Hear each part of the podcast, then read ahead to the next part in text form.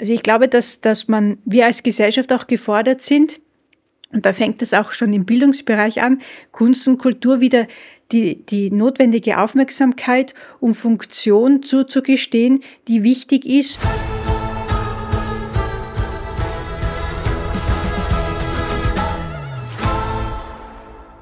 Der Zeit ihre Kunst, der Kunst ihre Freiheit. Wenn man in Wien an der Sezession vorbeifährt, sieht man dieses ganz wichtige,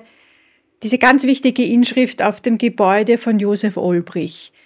Äh, warum ich dieses, diesen Spruch zitiere oder warum ich mich darauf jetzt äh, beziehe, ist, ich habe das Gefühl, dass momentan Kunst und Kultur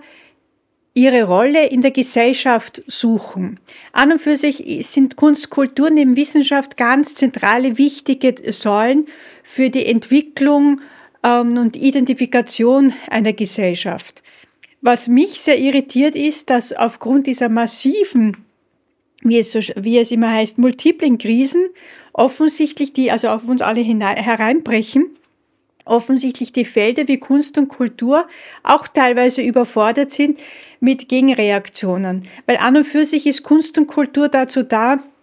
uns den Spiegel vorzuhalten, Dinge zu verstärken, zu,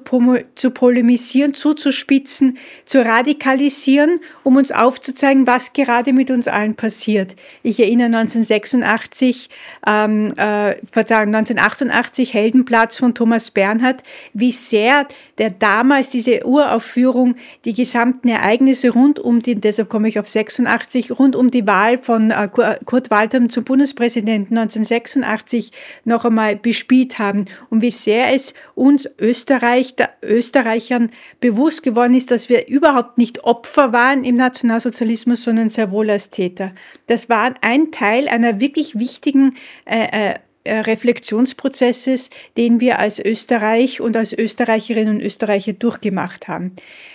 Umso mehr finde ich es jetzt sehr ähm, bedenklich oder auch irgendwie sehr interessant, dass teilweise die Entwicklungen sich in diesem Kunst- und Kulturbereich eigentlich nicht mehr Richtung Freiheit, Toleranz und ähm, äh, Meinungsviel Meinungsvielfalt und Pluralismus ähm, entwickeln oder, oder gehen, sondern dass hier sogar eher die Dinge sich radikalisieren. Die Dokumente in Kassel musste sich mit antisemitischen Vorwürfen konfrontieren. Ähm, es sind äh, zum Beispiel war es noch in, in, in, bei, nach dem Ukraine-Krieg eigentlich fast nach jeder Kulturveranstaltung, Kunstveranstaltung ein, ein, ein State of the Art im wahrsten Sinne des Wortes, sich mit der Ukraine zu solidarisieren, lässt das jetzt eigentlich beim Israel-Konflikt und bei dem, äh, mit, äh, nach dem Anschlag, der äh, Terroranschlag der Hamas auf Israel, lässt man das eigentlich vermissen, dass da, dass da regelmäßig die Solidarität mit Israel getan wird. Das ist etwas, was, was irritiert. Das ist etwas, was sehr irritiert, dass hier nicht so eine eindeutige Position bezogen wird, wie es zum Beispiel noch bei der Ukraine getan wurde. Es ist auch offensichtlich so, dass bei, äh, bei einem anderen Beispiel, bei der Klima, bei, bei, bei der Klimabewegung, sehr wohl sich Stimmen melden, aus, aus dem Kunst- und Kulturbereich, die aber dafür auch nicht einmal mehr anerkannt werden, sondern wo man sagt, dass, dass aufgrund der Gesamtverfasstheit der Klimabewegung auch Kunst und Kultur dann ähm, nicht als zusätzlicher Multiplikator gesehen werden oder Botschafter oder zumindest zum Nachdenken anregen, sondern auch auf, äh, aufgrund unserer Undiskursfähigkeit in eine, in eine Ecke gedrängt werden, wo sich dann offensichtlich viele Kultur- und Kunstschaffende denken, dass das also auch schädlich ist für ihre sozusagen ihren Brotberuf oder, oder für ihr sogenanntes Standing in der Gesellschaft und sich dem enthalten. Aber das ist etwas, was ganz, ganz, ganz schlecht ist. Und zusätzlich, und das kommt also in Österreich dazu, ist, dass die Identifikation seitens der Politik mit Kunst und Kultur eigentlich in der Öffentlichkeit sehr, sehr gering ist. Also es, man sieht eigentlich selten Regierungsmitglieder, Politiker in einem Setting, das mit Kultur und Kunst, und Kunst zu tun hat. Jetzt rede ich nicht von den zuständigen Kulturstadträten oder Ministern oder so, aber nicht einmal Minister, glaube ich, ist es so, dass, dass, dass man regelmäßig sieht, sondern es ist einfach eine, ich würde nicht sagen Kultur- und Kunstfeindlichkeit, aber zumindestens und das ist fast schlimmer, eine gewisse Gleichgültigkeit. Es ist phlegmatisch. Es, es, äh, Kunst und Kultur schafft es momentan nicht, ähm, gesellschaftliche Diskurse anzustoßen, ähm, wie, sie, wie sie es früher gemacht haben, durch darstellende Kunst, durch bildende Kunst, durch Aktionen, durch Filme. Wir, wir sind ähm, eigentlich immer nur konfrontiert ähm, mit dem Kunst- und Kulturbereich, wenn es darum geht, beispielsweise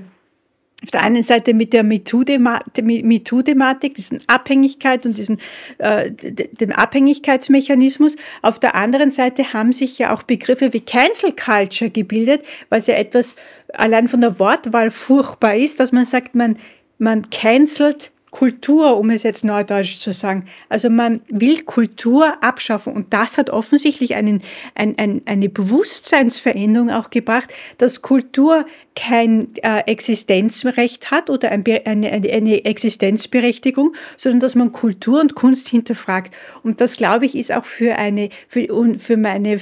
viel oft zitierte Verfasstheit unseres Staates und der liberalen Demokratie ganz schlecht, wenn sich plötzlich so ein wichtiger Bereich, der zur Selbstreflexion anregen soll, der zur Selbstkritik anregen soll, zum Hinterfragen des eigenen Ichs, aber auch, auch gesellschaftlicher Zustände, plötzlich so eingeengt ist, dass er sich nicht mehr entfalten kann und so wirken kann und seine, und seine Stärken ausspielen kann, dass, dass im Gegenteil es reduziert wird, auch dass sich in diesem Bereich immer mehr Menschen radikalisieren oder Kulturschaffende radikalisieren, um A, irgendeine Aufmerksamkeit zu bekommen und B, auch sozusagen so im oder nicht und, sondern genauso äh, im, im, im diskursfähig zu bleiben. Also ich glaube, dass, dass man, wir als Gesellschaft auch gefordert sind,